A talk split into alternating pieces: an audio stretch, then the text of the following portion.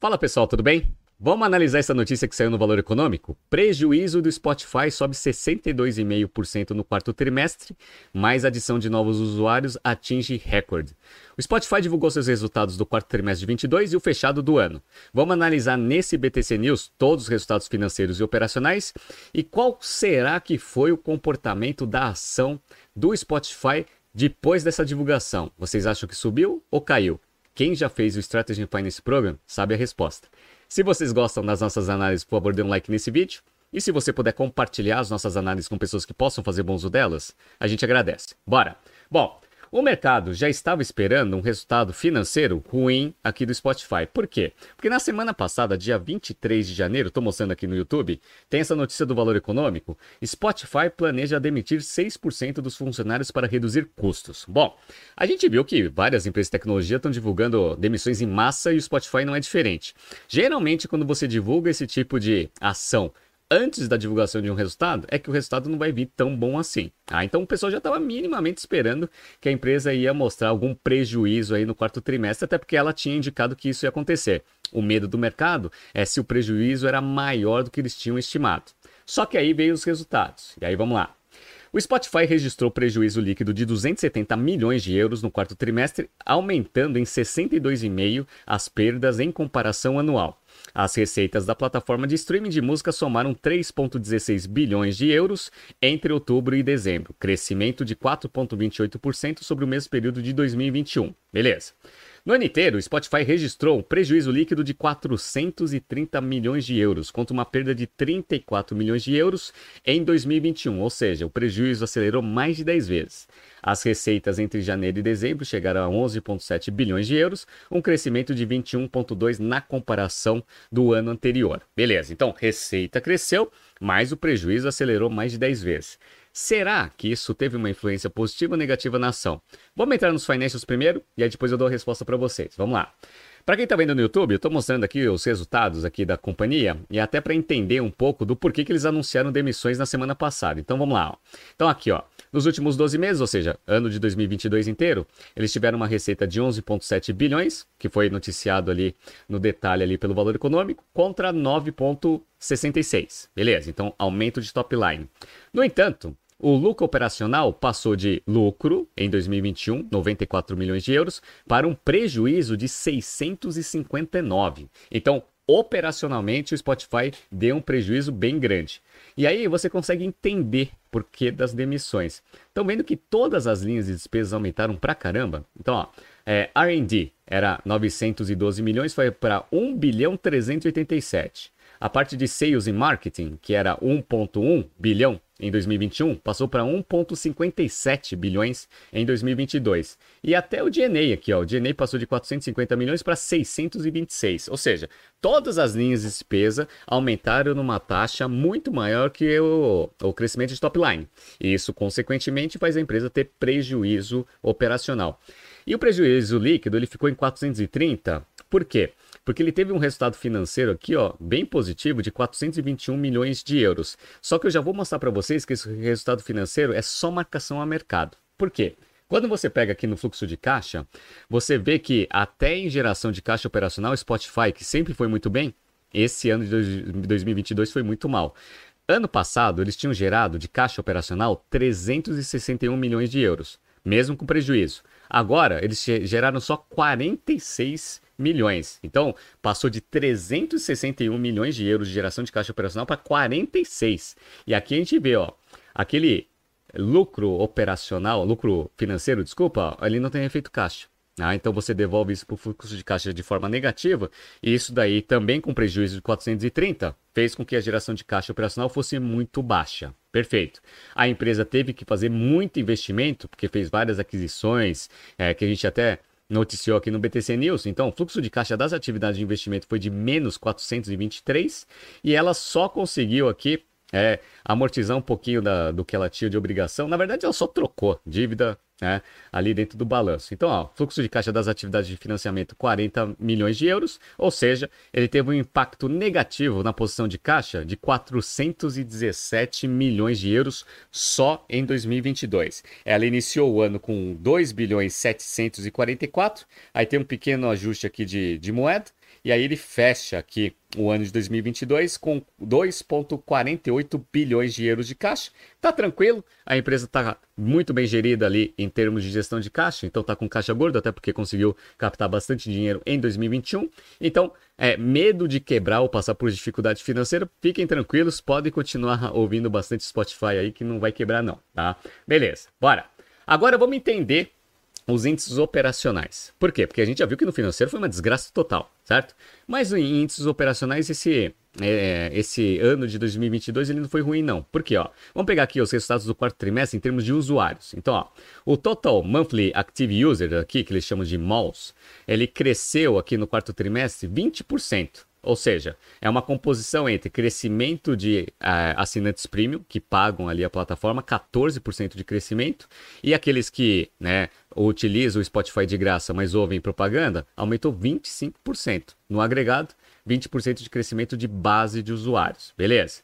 Em termos de receita, a gente vê que os usuários premium, que representam o grosso de receita do negócio, cresceu 18% aqui no quarto trimestre, conta 14% aqui de aumento de receita dos usuários que utilizam o serviço de graça. Perfeito, tá? Então dá aqui os 3.16 bilhões aqui do quarto trimestre de receita, sendo que desses 3.16, 2.71 é só de assinante premium e os demais assinantes de graça, né? E aqui a gente vê como que o Spotify utilizou a estratégia para manter o ritmo de crescimento de usuários na plataforma. A margem bruta aqui do quarto trimestre ele foi 25,3, que foi maior do que do terceiro trimestre de 22 e do, do segundo trimestre de 22 também. Beleza, e aí ficou em linha ali com o que ele tinha no começo do ano. Só que quando você pega o agregado do ano, aí que você percebe aqui qual foi a estratégia, né? A estratégia foi a seguinte, ó. Quando você compara quarto trimestre de 22 com 21, 20, etc., a gente vê aqui, para quem tá vendo no YouTube, que historicamente é a menor margem bruta que a empresa a, é, divulgou para o mercado nesses últimos cinco anos. Beleza, 25,3, que é um agregado entre 28,6 de margem bruta dos assinantes premium, que também caiu em relação a 2021 e 2020, beleza? E também a queda de margem bruta aconteceu também com quem ouve o Spotify de graça, aqui ó, 5.1. Ou seja, para você conseguir aumentar a base, você trabalhou aí com bastante promoção. Para quê? Para você diminuir o preço, aumentar a atratividade e trazer mais usuários. Qual que é a consequência? Uma margem bruta um pouco menor, como a gente está vendo aqui no quarto trimestre de 22. Mas a estratégia deu certo. A quantidade de usuários subiu meio, mesmo. Né? Outra coisa que deixou o mercado financeiro um pouquinho menos preocupado com o resultado financeiro divulgado pelo Spotify. Primeiro, ele já anunciou que vai, a, a princípio, tirar 6% do seu quadro. A segunda coisa é o seguinte: eles tiveram muito problema com moeda. Tá? Então o que acontece? Ó, quando você vê aqui, ó, o crescimento de sales em marketing foi 33% em euro, mas quando você usa moeda constante, esse crescimento foi bem menor, foi 26%. Quando você pega R&D aqui, ó, aumentou 64%. No entanto, se você pega a moeda constante, 57, que também é grande, esse crescimento, mas é melhor do que o que foi divulgado tudo em euro. 30% em DNA contra 21% se fosse moeda constante. Então o pessoal falou assim: ah, bom, beleza. Então provavelmente deve ter, né, como é uma operação mundial, deve ter tido ali uma variação positiva ou negativa em alguns países que fizeram algumas moedas ficarem mais fortes. Consequentemente, quando você agrega ali o resultado em euro, em euro esse negócio tende a subir. Beleza, tá? Se fosse manter todas as moedas constantes, a princípio o crescimento seria menor. Então, isso daí está muito à mercê aí da flutuação ali das moedas, euro e todas as outras moedas que são tradeadas aí na consolidação do resultado do Spotify. Então, beleza. Então, em termos financeiros foi ruim, a empresa deu um prejuízo muito grande, aumentou mais de 10 vezes aí o prejuízo líquido e a geração de caixa operacional foi péssima, tá? quase nada de geração de caixa. Perfeito. O que, que vocês acham que aconteceu com a ação? A ação disparou, tá, pessoal? Olha para quem tá vendo aqui no YouTube, a ação estava sendo tradeada a 100 euros, aqui ó, 100 dólares lá nos Estados Unidos, é, antes de anunciar os resultados do quarto trimestre. Abriu o pregão já a 108 e fechou o pregão a 112. Então disparou 12% só por causa desse resultado divulgado para mercado. Por quê? Ha!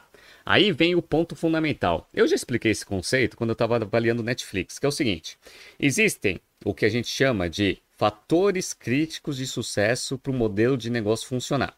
Beleza, tá? Isso é até um tema que a gente aborda no Strategy Finance Program na primeira aula, que é o quê?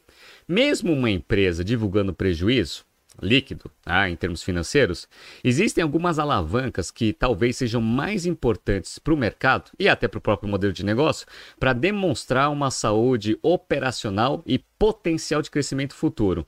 No caso de modelos de assinatura, quantidade de usuários crescendo é um fator crítico de sucesso. Ou seja, se o Spotify tivesse divulgado um lucro imenso mas uma queda na sua base de usuários, a ação ia cair. Porque a perspectiva futura ia ser pior do que tinha antes dessa divulgação. Neste caso aqui é o contrário, porque ela, ela fez um prejuízo, divulgou para o mercado uma aceleração do prejuízo imensa, no entanto, a quantidade de usuários está aumentando.